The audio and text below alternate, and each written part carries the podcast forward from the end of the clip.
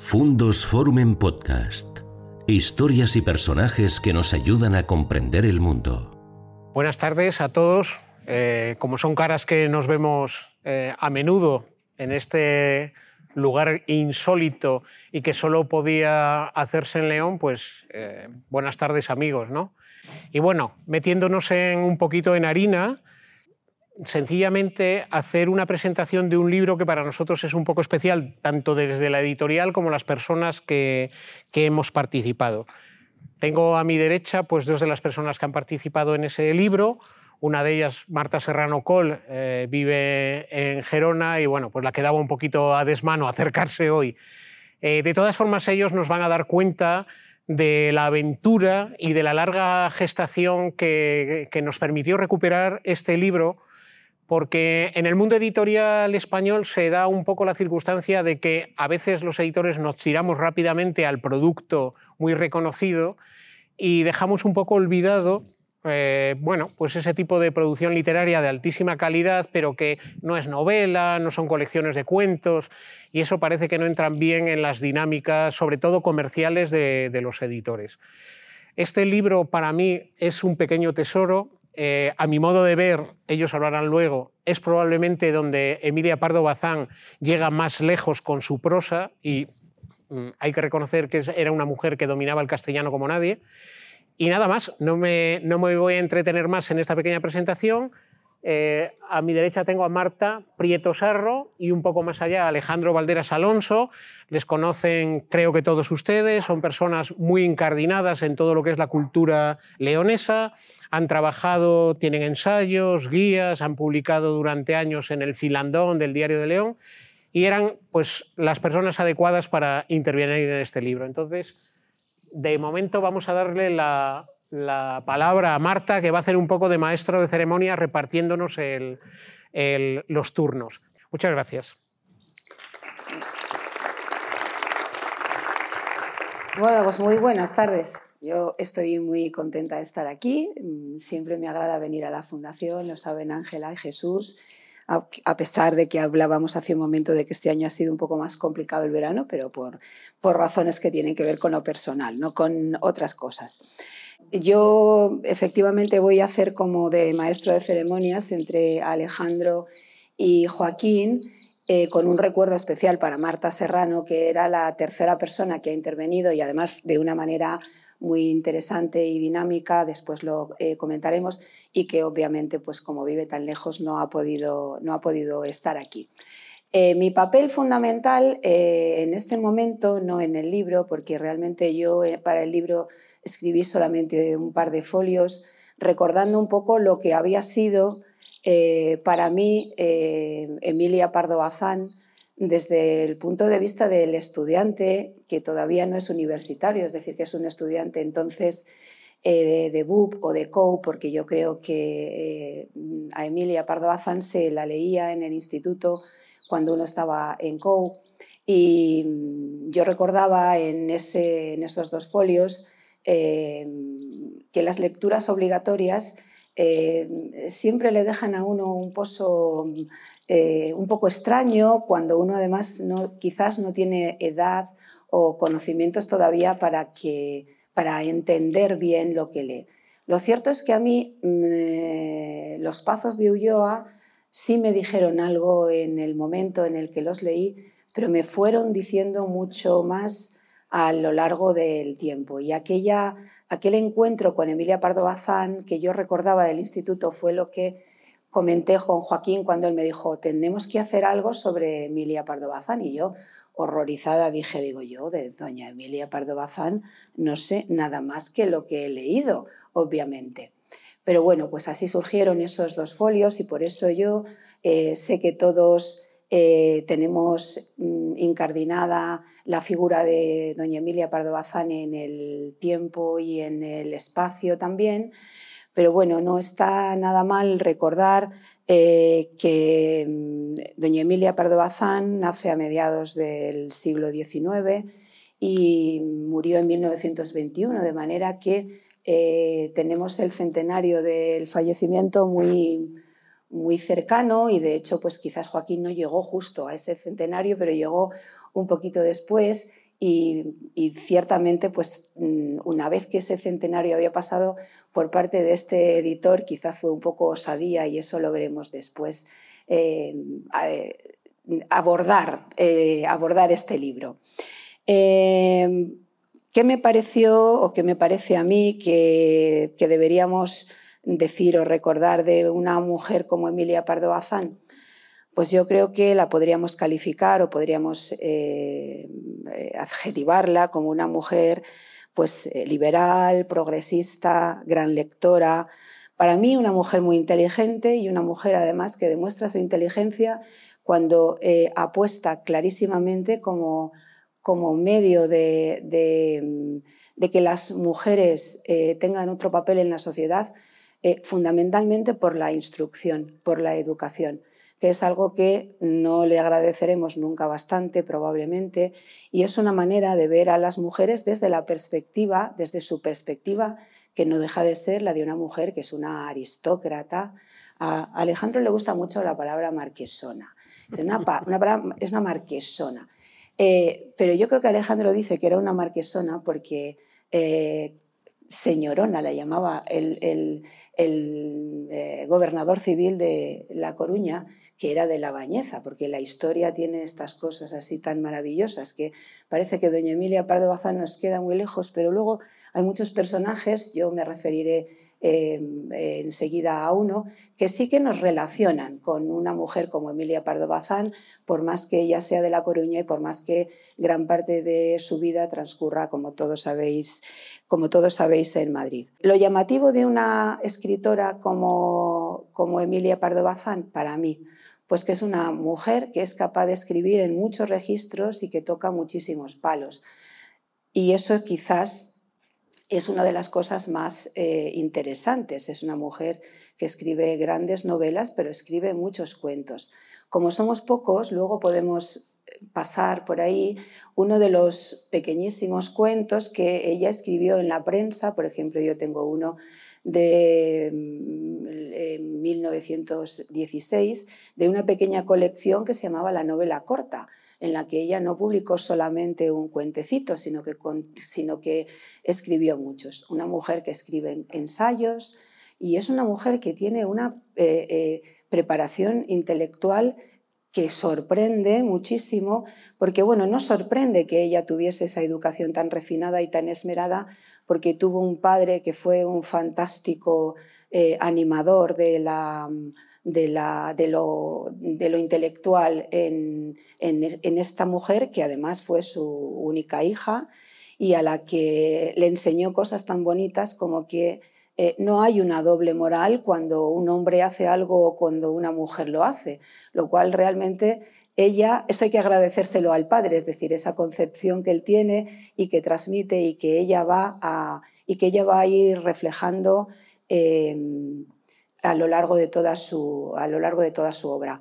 Una obra, repito, que mm, es sorprendente por la variedad y mm, precisamente lo más sorprendente de este libro es que yo reconozco que eh, quizás como la mayoría de ustedes o de vosotros, hemos leído muchísimas cosas de Mirlia Pardo Bazán, pero quizás no habíamos leído literatura de viajes. Es decir, no habíamos leído, lo llamo literatura de viajes porque realmente son muchos, muchos los artículos que ella va, va escribiendo y que eh, se publican de determinadas maneras, algunos en la prensa, y que luego terminan eh, publicándose en, pequeños, en pequeñas recopilaciones de, en pequeñas de viajes y esto después también nos lo contará eh, Joaquín. algunos de esos viajes ella los escribe en, la revista que ella echa a andar, que se llama El Nuevo Teatro, Crítico. que es un homenaje a Feijó, personaje que ella conoce perfectamente que en, esa, en, esa, revista que ella escribe, que se hace ella sola, que tiene ciento y pico páginas, que es eh, en la que ella invierte, eh, ella cuenta que ella invierte la herencia de su padre precisamente en ese, en ese experimento. Bueno, pues precisamente el año que ella comienza a hacer esa revista, en el mes de junio, ella publica allí uno de los eh, textos que está recogido en este libro, que son los días de Toledo, que son una maravilla. Eh, si tuviéramos tiempo, leeríamos cuatro líneas en la que ella eh, em, avisa que va a hablar de Toledo y en realidad empieza a contarnos pues, las cosas de eh, que tienen que ver con cómo viaja alguien en su época, cuáles son los problemas que hay, eh, el disparate que es el horario de los trenes que van desde Madrid a, Toledo, teniendo en cuenta que yo creo que lo de pasó una noche toledana tenía que ver con la mala eh, con el mal alojamiento que por lo visto caracterizaba a la ciudad de Toledo y que ella cuenta, y que ella cuenta precisamente en ese, en, ese, texto. Eh, bueno, una mujer que, mm, esta es una reflexión que yo me hago a veces, que, a la que siempre hemos visto como una mujer mayor. Mm, todos pensamos en, en Emilia Pardo Bazán y quizás todos tenemos presente o estamos viendo el mismo retrato o un retrato eh, de una época determinada, o bien el de Sorolla o bien muchas de las fotografías que hay. Y, para nosotros, Emilia Pardo Bazán eh, es una mujer siempre mayor, una mujer eh, ya eh, de, edad avanzada en el tiempo. lo veréis, y es una cosa sorprendente porque realmente cuando Isabel Burdiel y, y Eva Acosta, que han biografiado a Emilia Pardo Bazán, no se puede hacer mejor probablemente eh, nos hablan de su relación con Pérez Galdós, a lo mejor nos imaginamos a esa mujerona, que porque además ella es oronda y, fuerte, que, tenemos presente, pero tiene 37 años. Tiene 37 años y con esos 37 años que tiene ya eh, ha tenido tres hijos, con eh, el esposo que ha tenido, con el que se casa a los 17 y del que se ha separado sin grandes alaracas. Eh, pero con mucha firmeza, pues porque las vidas de ambos han empezado a tomar derroteros completamente diferentes. Cuando además, por ejemplo, pues ella eh, construye, eh, da forma clara a, las torres de Meirás, de las que Alejandro sabe mucho, porque Alejandro ha participado o está participando en la catalogación de, los documentos, creo, ¿no? De lo que hoy llamamos no Torres de Meirás, que es como ella lo llamó y como quería, sino del Pazo de Meirás, en el proceso de devolución de, del edificio, eh, no sé si a la Junta de Galicia, bueno, luego sí exactamente, está, por ver. está por ver, o así, eh, en el que además hay que imaginarla escribiendo desde esa torre que ella se construye para escribir, que se llama la Quimera. Por alguna razón, eh, probablemente ya eh, se llama la quimera. Yo creo que eh, mm, muy probablemente a, em, a, doña Emilia Pardo Bazán eh, sus lectores la quisieron mucho en su tiempo. Tengo, tengo esa sensación. no hablo quizás del ámbito académico ni de esos ámbitos institucionales donde realmente no se la quería, en unos casos por ser mujer y en otros casos porque además de ser mujer ensombrecía el papel de otros, que eso es una suerte de envidia bastante triste y le costó mucho trabajo pues, eh, entrar en lugares como el Ateneo, donde mm, pues, le fueron dando largas mucho tiempo y como sabéis nunca llegó a entrar en la Real Academia, eh, probablemente ahora pensaríamos ni falta que hacía, porque a lo mejor... Eh, el papel que hubiera tenido allí hubiera sido de ninguneo absoluto, pero lo cierto es que no lo consiguió, a pesar de que sí que fue una mujer que llegó a tener una cátedra de literatura en la Universidad Central, lo cual es una cosa muy, muy interesante.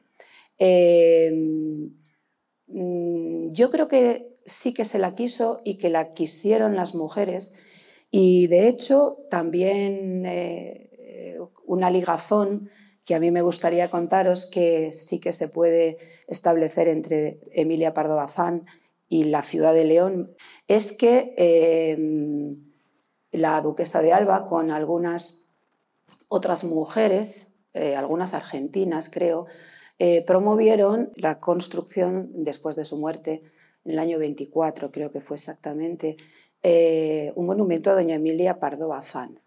Eh, en ese monumento, como curiosidad os digo, porque bueno, son cosas que, nos unen de alguna manera, eh, hubo un proyecto mm, para el monumento que firmaron una persona que conocéis todos, que fue Manuel Cárdenas, el arquitecto que entonces ya vivía en Madrid, con Segunda Sánchez Miñambres, que es una mujer muy interesante de la familia de los Sánchez Miñambres, que va surgiendo un poco ahora, a pesar de que ya hay estudios sobre ella. Camino, por ejemplo, sabe también muchas cosas de María Sánchez Miñambres. Pues Dina Sánchez Miñambres, que era su hermana, firmó un proyecto del que, con Cárdenas, del que conservamos unas líneas muy bonitas en las que ella explica eh, eh, el proyecto, el boceto que está haciendo y en realidad ella, que es una mujer, no es aristócrata, pero es burguesa, muy burguesa, y con unas posibilidades,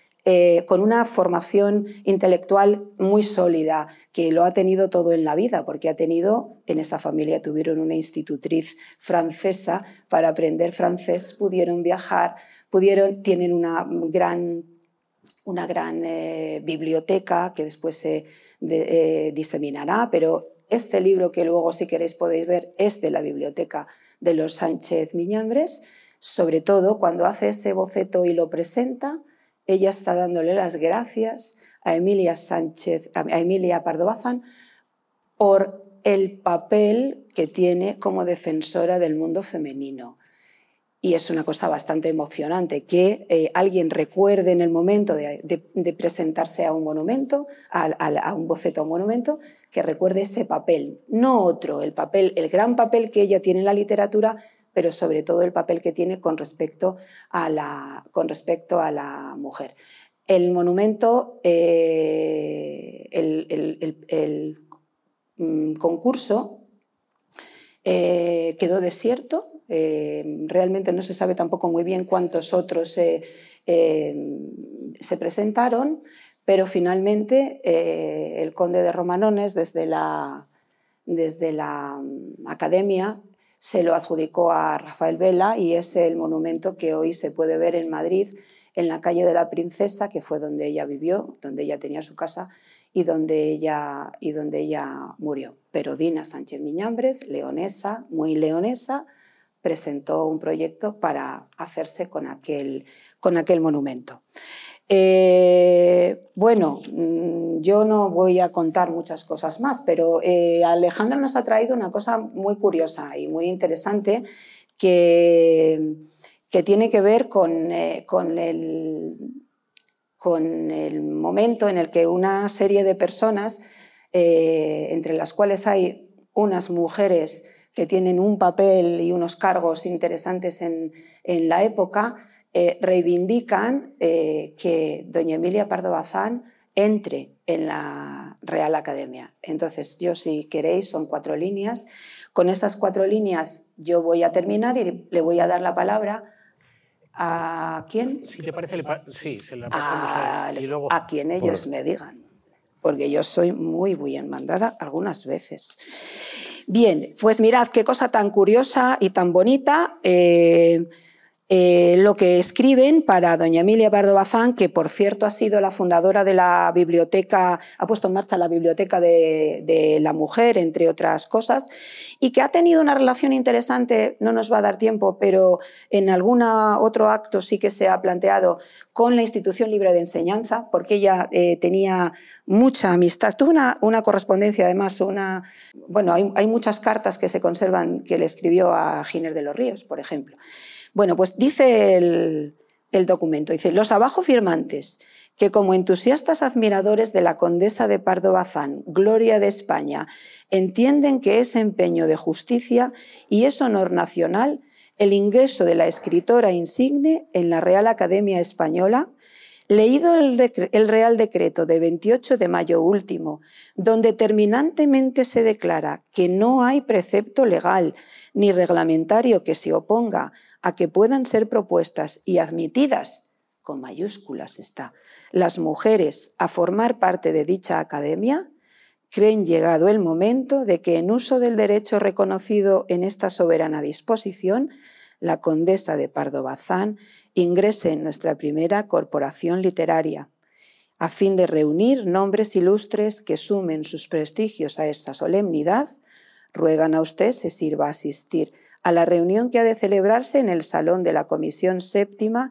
del Congreso el día 28 del actual a las 11 de la mañana y lo firmaron en Madrid un 25 de junio de 1914 gentes como Amalio Jimeno, Blanca de los Ríos, Benito Pérez Galdós, Concepción Alexandre, el Marqués de Retortillo, Benita Asas Monterola, el vizconde de San Antonio, Micaela Diez eh, Rabaneda, Tomás Mastre, Pilar Hernández, etc. Bueno, no entró. Hoy hubiera entrado seguramente, ¿verdad que sí? Bien, pues eh, yo, mm, bueno, no le voy a preguntar a Alejandro nada porque le iba a preguntar, pero está un poquillo así griposillo. Pero eh, estoy completamente segura, eh, segurísima, de que la intervención de Alejandro va a tener que ver con doña Emilia, la condesa de Pardo Bazán, como viajera porque además los textos son de viajes. Seguramente eh, nos querrá contar cómo viajaba, cómo entendía el viaje, eh, bueno, y algunas cosas muy curiosas y que no se le olvide lo de las mantecadas, que es una anécdota muy bonita.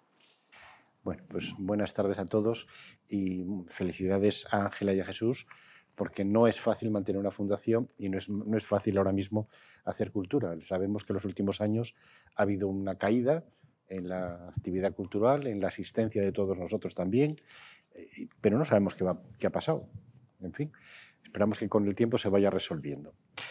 Como tenía catarro y bastante, lo he traído escrito por si otra persona tenía que leerlo. Así que me perdonarán, son ocho minutos y lo leemos. Y luego ya podemos hablar todos tranquilamente. El Pardo Bazán es un tema de investigación siempre de actualidad, favorecido por una cosa verdaderamente extraña en España, y es la publicación de sus obras completas en 40 tomos, lo cual es una cantidad muy respetable para su época, porque conserva la Casa Museo en La Coruña y una revista que se llama La Tribuna, que es anual. Para calcular el interés que puede tener, eh, miré en la Biblioteca Nacional y aparte de la España pintoresca, por la España pintoresca, que es el libro que presentamos, en el año, 1900, en el año 2022 se reeditaron 21 obras de Pardo Bazán, 21 obras de la que era autora, 10 libros de estudio sobre ella, 5 artículos científicos y otros 14 en la revista La Tribuna, lo cual es una barbaridad. Es decir, pocos autores actuales tienen este volumen de, interés. Si leemos hoy a Pardo Bazán, por ejemplo, en un sitio como este, huyendo de la tecnología, con la tranquilidad, en un pequeño remanso de paz como es la Fundación Merallo, podemos disfrutar de su amplio y escogido vocabulario. Como decía Marta, es un vocabulario amplísimo. Habría estado muy bien en la academia por su dominio del lenguaje. A veces rebuscado, otras veces con un eco como hablaban nuestras abuelas. Vive en el siglo XIX. Evidentemente algunas palabras que usa eh, pues están rebuscadillas. También podemos ver su visión personal, cargada de elementos autobiográficos. Habla siempre, no puede evitarlo, de yo, yo. Donde va conoce a yo, a alguien, un pariente, porque era amigo de mi padre, de mi cuñado, de mi sobrino, de no sé quién, y lo cuenta. Lleno de conocimientos botánicos, aparece esto, yo no lo había observado hasta que me lo comentó Joaquín, efectivamente describe hasta la última brizna de hierba que encuentra y da su nombre. O gastronómicos, ella incluso es autora de recetas de cocina, de libros de recetas de cocina. De su aprecio por los detalles, como el que no quiere perderse nada, de su constante relacionar la literatura con el arte, visita un sitio y constantemente menciona escritores antiguos, modernos, franceses, que posiblemente mucha gente ni los conocía. No, no nos impresionan hoy, sin embargo, las descripciones que hace de los monumentos y del arte.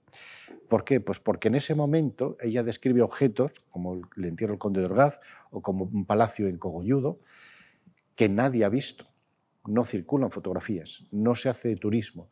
Entonces tiene que describirlo con mucho detalle. Sin embargo, hoy resulta que son los monumentos que todos conocemos, que hemos visitado, que hemos visto en los libros y no nos impresionan tanto. Al contrario, nos parece un exceso, como describe una guardilla de un piso en Segovia. Marisa Sotelo, que es una investigadora reciente, ha rescatado una visita a Valladolid de doña Emilia en 1875. Como decía Marta, un pimpollo de veintitantos años. Y ya hacía viajes y ya escribía. Está hecho precisamente por una revista femenina que se llama La Lira y es la primera vez que ella publica poemas y un viaje. Un viaje a Valladolid en este caso. Muy parecido al que viene en el libro. Recuerda esta autora, con palabras de Menéndez Pelayo, que eran en ese momento los escritores, los críticos literarios, quienes ejercían de comentaristas y críticos de arte. No existía la crítica de arte, la hacían los escritores. Identifica Marisa Sotelo, esto ha sido muy interesante, yo no lo conocía, las teorías estéticas de Hipólito Taine, no sé cómo se pronunciará en francés. En 1880 escribe tres tomazos sobre cómo entender el arte yo no sabía que esto se había inventado ahí. Yo pensé que, como yo lo estudié en la facultad, pensé que era de siempre. Pues no, se lo inventó el tal Taine y la primera persona que lo usó en España fue ella. ¿Qué decía este hombre? Bueno, pues hablaba de las obras de arte y decía que cada obra de arte es hija de su tiempo, del lugar y cultura en el que apareció, del artista que la realizó, también del taller, de la escuela artística a la que pertenece el artista, siendo necesario cierto sentimiento y cierta cultura tanto para crear una obra de arte como para gustar de ella. Esto es exactamente lo que hoy hacemos cuando hacemos guías turísticas. Tiene nada menos que 150 años esta teoría. Por supuesto, si hoy entramos en las cátedras de historia del arte, la ponen a parir. Dicen que esto es muy antiguo, que ahora no es así, que el arte ahora se estudia de otra manera. Bueno, añadimos un aspecto de las crónicas de viajes de Emilia Pardo Bazán, que es la democratización de la cultura que aparece ya en su tiempo y que notamos en sus crónicas. Antes de hacer las visitas a los lugares que nos va a contar, relee eruditas obras. Esta es una de ellas.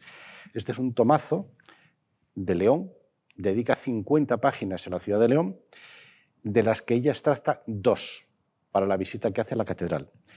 ¿Qué ocurre? Pues que en su tiempo esto valía una fortuna, pues está lleno de grabados, a veces incluso firmados, pero además es que eran 40 tomos a los que había que suscribirse. Ella podía, los demás no podían. Entonces, democratiza en el sentido de que coge las obras eruditas, extracta los textos y los coloca nada menos que en vulgares periódicos. Luego nos los enseñará Marta, son papel amarillo con una tinta espantosa, pero al alcance de todo el mundo. Creo que el que nos enseñaste antes valía 10 céntimos. Sí, la pues novelita sí, y luego... 10 céntimos frente a una fortuna de 40 tomos. 5, 5 céntimos. 5 céntimos. Sí. Luego lo podéis ver, lo podéis coger. ¿eh? Es una colección que sale en 1916 y tiene pequeñas novelas. Y ella es, esta es la cuarta que se hace, la primera, y ella es una habitual, dice el texto, es decir, que es de los, de los escritores fijos que van a escribir en ella. Y ah, bueno, pues ya que lo hemos traído, os lo enseñamos. Y eh, lo que Alejandro dice, y es verdad, es que realmente, eh, bueno, también lo comentará Joaquín quizás después, que mm, eh, conocemos muchas veces nosotros autores a través de libros, pero en su tiempo se les conocía por el periódico. Porque, por ejemplo, mirad, estos son los episodios nacionales, uno del Cádiz, de Benito Pérez Galdós donde la gente, pues cada, cada día que salía una, una, en el periódico, la iba cortando y después la cosían vulgarmente, cosida con, con aguja e hilo, y era, era lo que conservaban en casa de estos. La esas eran las bibliotecas populares que se mm. llamaban. Entonces, e, esta mujer se lee Recuerdos y Bellezas de España de José María Cuadrado, 40 tomos, se lee el Diccionario Geográfico de Madoz, 60 tomos, ultra caro, y cuando va al extranjero se lee la colección de guías inglesas de la editorial Murray, importadas de Inglaterra con grabaditos y con encuadernación estofada en oro. imagínense lo que puede costar eso. Ella lo tenía en su casa, la burguesía la tenía en su casa, ese tipo de cosas, y ella lo que hacía era extractar algunos datos e incluirlos en sus notas, en sus notas en un periódico, al alcance de todos. Otra muestra de democratización es que visita los museos. Ya en este momento existen los museos públicos, abiertos y prácticamente gratuitos. La mayoría se, acababan de crear con los restos de la desamortización eclesiástica, de la que viene este palacete, por ejemplo, que también cayó en esa época. Menciona, por ejemplo, a Mersin de Azcárate que su padre Patricio es el fundador del Museo de León. Eso lo dice cuando visita la ciudad de León, es decir, rinde homenaje a los que crearon esos museos. Pero ¿cuál es el problema? El problema entonces, de hoy no hablo, ya hablan ustedes. El problema entonces es que a los museos solo iban los eruditos y los burgueses a hacerse fotos, poco más. No iba el pueblo. Entonces, ¿qué hace? Lo cuenta, lo señala como un lugar a visitar. Y entonces dice, con mucha gracia, cuando visita el Museo de Valladolid de Escultura, no sé si lo conocen ahora, es un museo maravilloso, pero hace 30 años, la primera que lo vi, era un maravilloso almacén. Ya lo eran tiempos de ella. Dice que un museo no debe ser un sitio en el que la gente se pierde y se marea leyendo cartelas pequeñinas, escondidas por detrás de las figuras, sino que debe irse únicamente a cultivar la estética, a ver los cuadros, a ver las esculturas y a decir, esta me gusta, esta no me gusta. Es decir, te propone una visita muy sencilla, al alcance de todo el mundo. En su tiempo ya hace turismo, pero ¿cómo es el turismo de, España en esa época? Es el turismo de la burguesía, San Sebastián, La Toja, Mondariz y poco más. Al turista extranjero se le denomina curioso e impertinente. ¿Por qué? Porque el visitante, y aquí os voy a contar una anécdota, es decir, en 1929 un folleto del, del, Ministerio de Turismo, que aparece en ese momento, dice que los españoles ya se han acostumbrado a ver turistas. No sé quién escribió eso, no lo sé. Yo tuve una experiencia hace 20 años, y esto es un inciso muy breve, que era el Día de la Inmaculada en la ciudad de León. Se celebra un acto privado dentro de la iglesia de las, las, monjas concepcionistas. Sí. Entonces, acaba la misa, se abre la puerta y salimos todos a la calle. Se entra con invitación porque es una iglesia muy chiquitita, un acto, una misa del Día de la Inmaculada.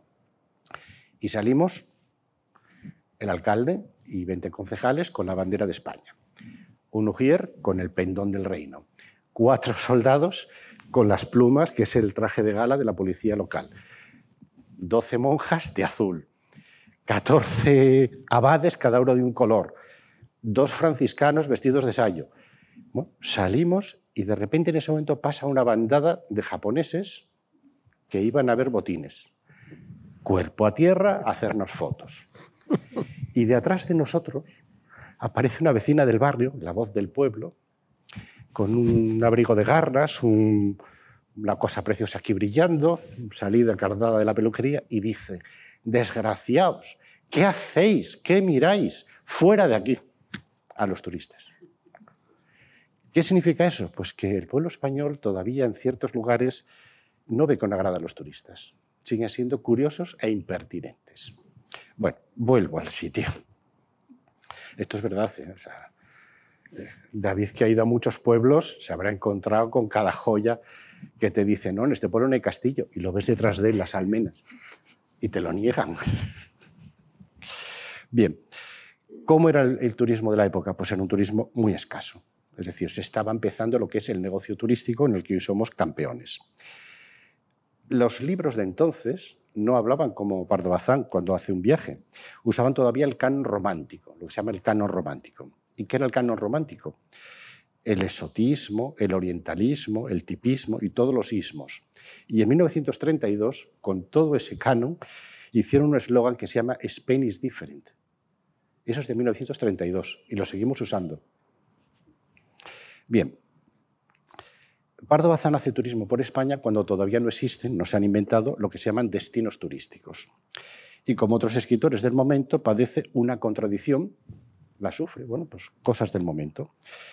Un viaje privilegiado, el suyo, desocupada, haciendo lo que le parece, recorriendo un país lleno de ruinas artísticas, pobre, sin árboles, despoblado su interior. Eso de la despoblación ya lo dice ella, ya lo dice cuando visita Guadalajara hay un texto precioso dice, aquí, aquí no va a quedar nadie. Guadalajara y Segovia, por ejemplo, también lo dice. Sus crónicas participan de un proceso que en este momento ya se, tiene nombre, que se llama el reencuentro o reparación moral de los españoles con España. Es decir, los escritores españoles empiezan en este momento a reconocer que tienen un bonito país y que tienen un buen pasado ¿Y por qué tienen que reconocerlo? Pues porque llevan 100 años de guerras civiles, 120 levantamientos, dos o tres invasiones extranjeras, en fin, hay que recuperarse. Y sí, sí, en este momento nace el 98, luego el 27, se recupera y volvemos a ser españoles con un cierto pasado interesante. Problema, que luego se va a su habitación, se pone las pantuflas, saca las guías Murray de Roma, de París o de Ginebra para preparar el próximo viaje y se encuentra en la Europa rica, las exposiciones universales, la Europa verde, reluciente, imperialista, que compite con España, claro. No sé cómo terminará la noche, pero bueno. Hoy tenemos iconos de turismo como son los museos, el greco, las juderías, aquí tenemos tres iconos fantásticos, entonces no existían. Son descubrimientos que ella plantea. Ella plantea una visita a un palacio maravilloso en, Guadalajara que están usando como orfelinato. Y en la capilla están, colocando el comedor. Es decir, dice, hombre, hay que hacer algo. En ese momento se están publicando los primeros libros sobre las juderías españolas. Hacía la friolera de 500 años que no se hablaba de los judíos, pues porque no era muy conveniente, porque la Inquisición la última vez que se acudió fue en 1812 y todavía entonces había problemas. Se recupera en este momento porque Azcárate, un amigo de ella, y una serie de amiguetes de, esa época, están recuperando lo que son los sefardites hay un, problema grande, el imperio turco está desapareciendo y millones de turcos o supuestos turcos se están esparciendo por Europa. Y España acoge a los sefarditas griegos, búlgaros, turcos que huyen del imperio. Les dan incluso pasaporte español. De aquí viene el tema de los sefarditas, de la recuperación. La Biblioteca Azcárate de León precisamente tiene la mejor colección de España de libros de esta materia. En el caso del Greco, ella describe el entierro del conde de Orgaz, en Toledo pero dice que ha tenido que ir a buscar la llave, la paisana que le abre, que además está en casa de una señora, que es la dueña de la capillita. Que además... el entierro del conde de Orgaz era propiedad privada, era de la condesa de Bornos, que tiene mucha vinculación con León porque tenía grandes rebaños en la montaña leonesa, Merinas, y era de, era de ella. Bueno, pues una cosa tan impresionante, estaba en una capillita sin luz. dice, bueno, pero ella lo ve y lo cuenta para que la gente sepa lo que es. Quedan unos años, unos poquitos, para que en 1908 Manuel Bartolomé Cosío recupere el greco con un libro y lo convierta en un icono nacional. Bartolomé Cosío, ligado a las escuelas Sierra Pambley de León. Quizá deberíamos detenernos en cómo definía estos artículos de viaje su propia autora. Ella les llamaba crónicas. No es un título que se le ocurrió así, era un género literario, un género periodístico en este caso, que era la crónica, que es narrar de forma cronológica un hecho, un viaje, con descripciones y elementos narrativos agregados. Escribía para la prensa, pero con un toque característico, y es que antes de hacer el viaje lo preparaba y después lo reescribía en la biblioteca, con lo cual le salió una cosa especial. Por poner un ejemplo, vamos a comparar sus crónicas de viajes con las que publica en 1887 la prensa nacional y local de un viaje que es la inauguración del tren de Madrid a Galicia, a La Coruña concretamente. Los autores de estas crónicas, que hay unas cuantas, son directores de periódicos españoles y franceses, es decir, la crema del periodismo, y que destacan en su crónica la incomodidad del vagón. El vagón era espantoso, de madera. Las 28 horas que tardaron de Madrid a La Coruña. El caos de paradas y horarios. Los agasajos de que son objeto dan el nombre de un tal Fernández, alcalde de Astorga, que les metió una caja de mantecadas por la ventanilla porque el tren no paró en Astorga a cenar. Y lo mencionas, debía ser algo muy... Pues bien, coinciden con Pardo Bazán en todas estas servidumbres del viaje, en las que ella añade especialmente el horror de las posadas españolas. Hasta 1929 no se crean los paradores nacionales con el fin de dar un hotel decente al que venga, sobre todo de fuera, y al que pueda pagarlo. Estos periodistas que van a La Coruña con ella, de hecho de León salen dos, que es Isaac Martín Granizo y Villabrille, que son los jefes de los dos periódicos, es decir, gente que escribía y que hacía cosas estupendas, autores de poemas además en los dos casos. Bueno, pues este grupo de periodistas en La Coruña mencionan a las autoridades que van en el tren real con los monarcas y dicen su título, el arzobispo de no sé dónde y el gobernador de no sé dónde. No saben cómo se llaman, ni les importa. Al contrario, Pardo Bazán, cuando va a un sitio, los llama por su nombre porque los conoce, son familiares, son conocidos, son parte de la burguesía a la que ella misma pertenece. De hecho, sus viajes están llenos de nombres propios. En Coruña los periodistas describen, ¿qué describen? O sea, fíjense, La Coruña. Llega un grupo de periodistas de Madrid, de París, de todas las provincias, y describen un sinfín de comilonas, seis, una tras otra, a las que acuden presurosos, incluyendo una en casa de Pardo Bazán. Bien, Pardo Bazán recibe a toda la prensa, la flor y nata. ¿Y qué describen de la visita a Pardo Bazán? Uno habla de su peinado cardado, otro del traje cuajado de azabaches, otro de la chacina que se comieron. Uno menciona que en su periódico han publicado dos novelas de esta señora, no sabe ni el nombre. Y finalmente hay uno que repara que, la casa está llena de cuadros antiguos y de libros en francés. Ni una letra, ni una letra sobre el mar, las balconadas, la torre de Hércules o sobre la insigne, sublime y única condesa que les ha dado de cenar. Una panda de carpantas. Es muy distinto a los viajes que ella cuenta. Se diría que los periodistas de profesión y los críticos literarios y artísticos, como Pardo Bazán, vivían en mundos paralelos, juntándose solo para cenar. Y esa era la suerte de la democrática prensa, ofrecer a los lectores visiones y lecturas muy diferentes sobre una misma crónica de viaje. Termino con los títulos de tres estudios críticos recientes sobre los viajes de Pardo Bazán, que describen muy bien los matices de estos viajes. El primero es Entre la crónica de viajes y la autobiografía.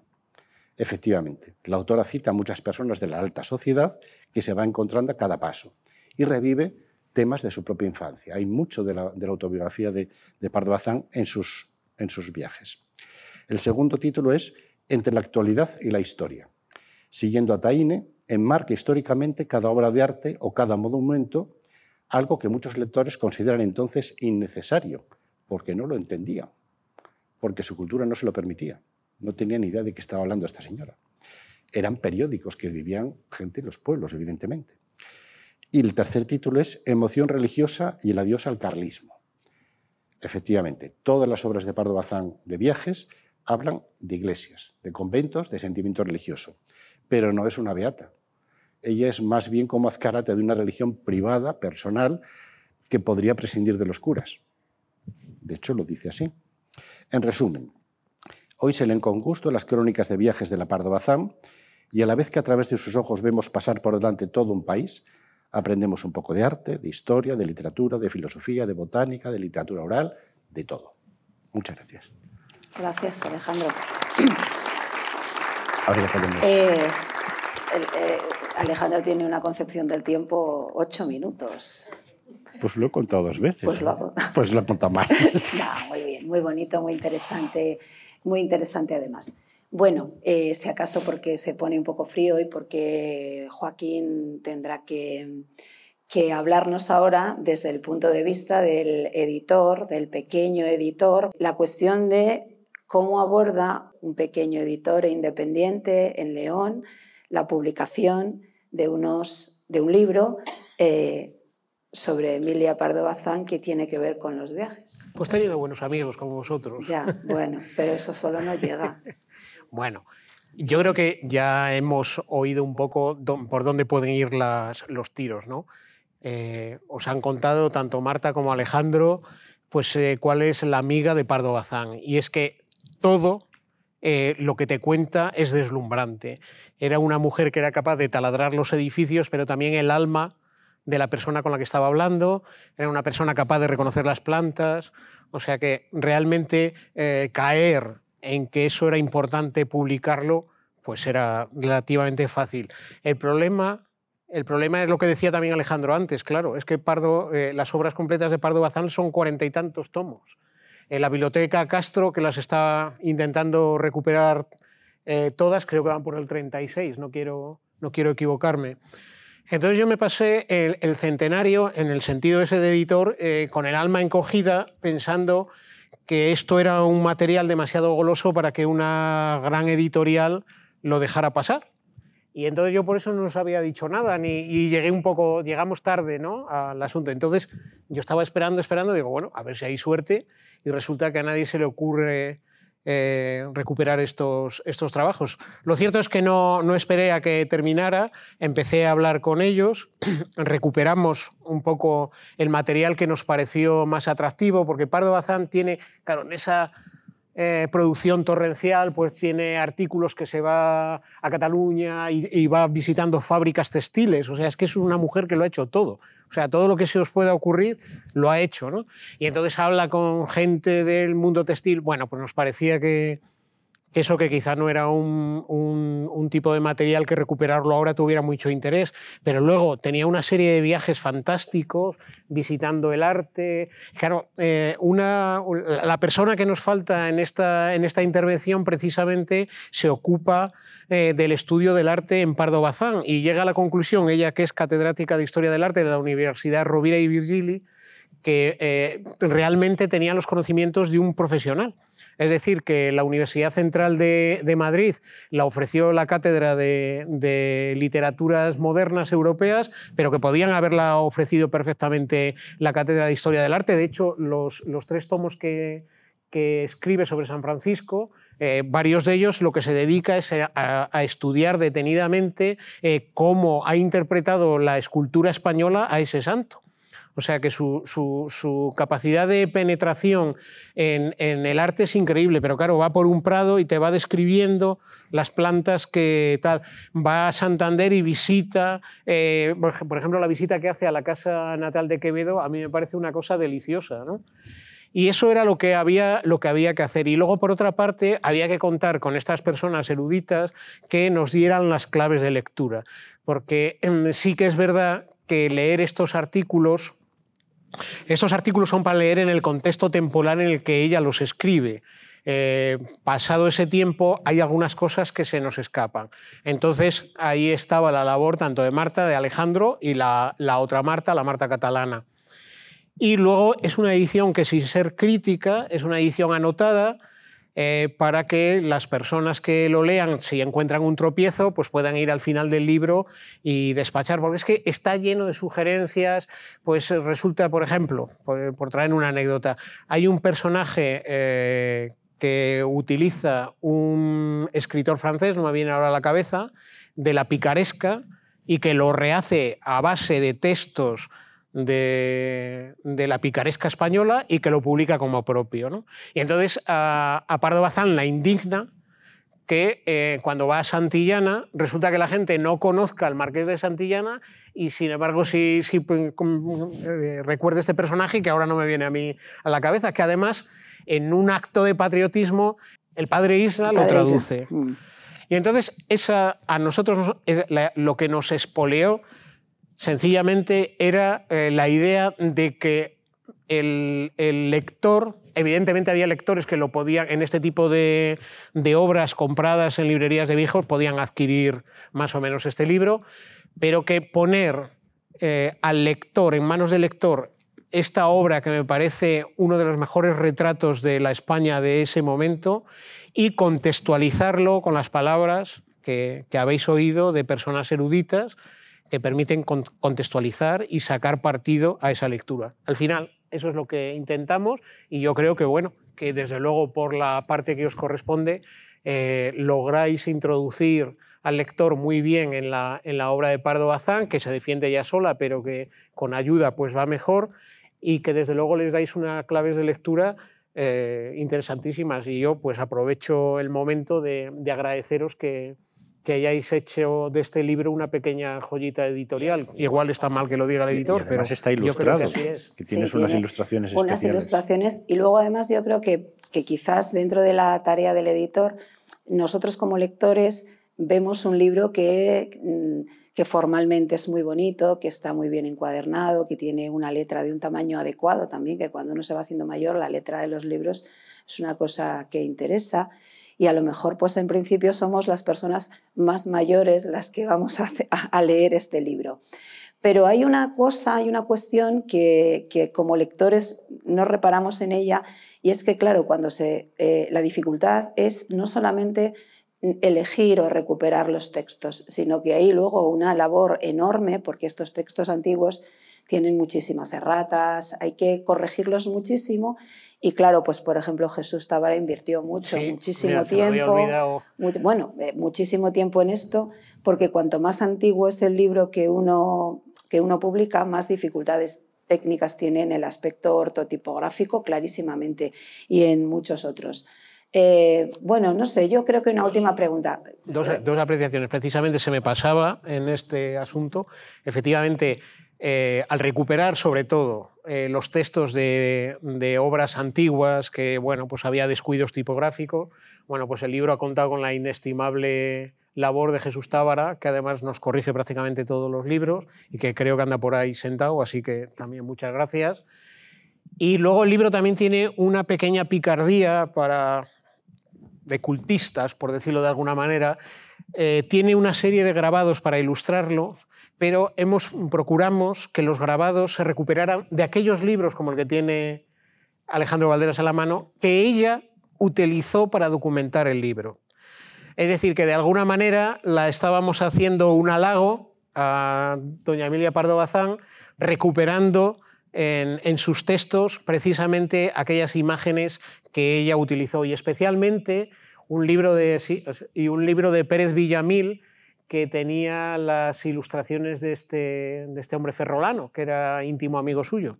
Yo dos líneas de los días de Toledo y, cerramos, si os parece. Eh, también eh, no hemos recordado que, eh, a lo mejor, pues sí, muchos habéis leído el libro, que el último de los textos es el, el, que, el que ella escribe sobre León. Y bueno, ella, no sé si, bueno, sí es cierto, ella viene a León eh, camino de otro lugar y eh, tiene que hacer una, una, parada técnica porque un tren llega y tiene que coger otro, pues así como de 15 horas o algo por el estilo. Entonces, claro, ella ya aprovecha, ya lo tendría ella perfectamente pensado según lo que dice, para visitar la catedral. Es unas páginas muy interesantes. Añadirte una cocina a lo que acabas de decir, porque fíjate, este es el comentario que hace ella eh, justo antes de, quedar con lo que os estaba diciendo Marta. ¿no? Dice, las inverosímiles agujas de la catedral y la suntuosa y dorada mole de San Marcos, destacándose sobre un cielo turquí y entre alamedas de chopos y chopas, negrillos y acacias, son de admirable efecto decorativo. Fui derecha a la catedral, deseando ver adelantada la restauración, porque ella visita León justo cuando se está, está en pleno proceso de restauración la catedral, cuando están sobre todo restaurando las vidrieras. Dice, proceso de restauración de esa maravilla salvada de la ruina inminente. Hace seis años, preguntando yo por el ingreso de la catedral, me dijo un pilluelo señalando a la derecha, cuando encuentre una puerta que tiene el letrero, no se permite la entrada, por allí entra usted. Sí, e, e, ella tiene estas, esas cosas que, yo creo que solamente se pueden, se pueden leer precisamente en los textos que ella escribe sobre los viajes. Bueno, yo eh, en el caso concreto de los días eh, toledanos, se llaman así, que ella dedica a Peralta, ella va a Toledo con ministros, eh, embajadores, personas que, de muy alta posición social en un momento determinado, pero es curioso porque, sobre todo, la manera de decir las cosas. Es verdad que el común de los mortales escribimos de forma prosaica, pero incluso pues, eh, los escritores, los buenos escritores de literatura, a veces no, encuentran eh, cómo expresar algo que esta mujer en, en 1900 e incluso antes, pues dice de esta manera. Dice, de Toledo, Roma y Jerusalén, ¿qué cosa nueva puede decirse? Estudiar y reseñar sus monumentos, para eso hacen falta prolijas investigaciones y volúmenes en folio. Entonar un ditirambo, el ditirambo repetido mustia la flor de la belleza y de piropos debe de estar empalagada la vieja reina Goda, la sultana, la emperatriz de las ciudades. Toledo. Es, a mí me parece que son cinco líneas que mm, que, marcan lo excepcional de la manera de escribir de Emilia Pero que lo, repite en varios sitios. O sea, que quiero decir que no es que puntualmente acierte con un, texto, sino que allí donde va eh, siempre tiene un párrafo que dices, madre mía, qué síntesis. O sea, era, una mujer de una capacidad de descripción absoluta. Claro, ella, para empezar, compara Toledo, Roma y Jerusalén, eso ya para empezar. Y bueno, pues luego efectivamente pues la adjetiva con esa, de esa manera tan bonita y la califica de lo que es de una vieja reina goda. Bueno, pues muchísimas gracias, que os despida Joaquín, que es el alma de Rimpego. Nada, no hay que hacer más remilgos gratulatorios. Muchísimas gracias por haber venido, espero que les haya gustado y aquí estamos. Muchas gracias. Gracias por escuchar Fundos Forum en podcast. Tenemos muchas más historias y personajes que descubrir juntos.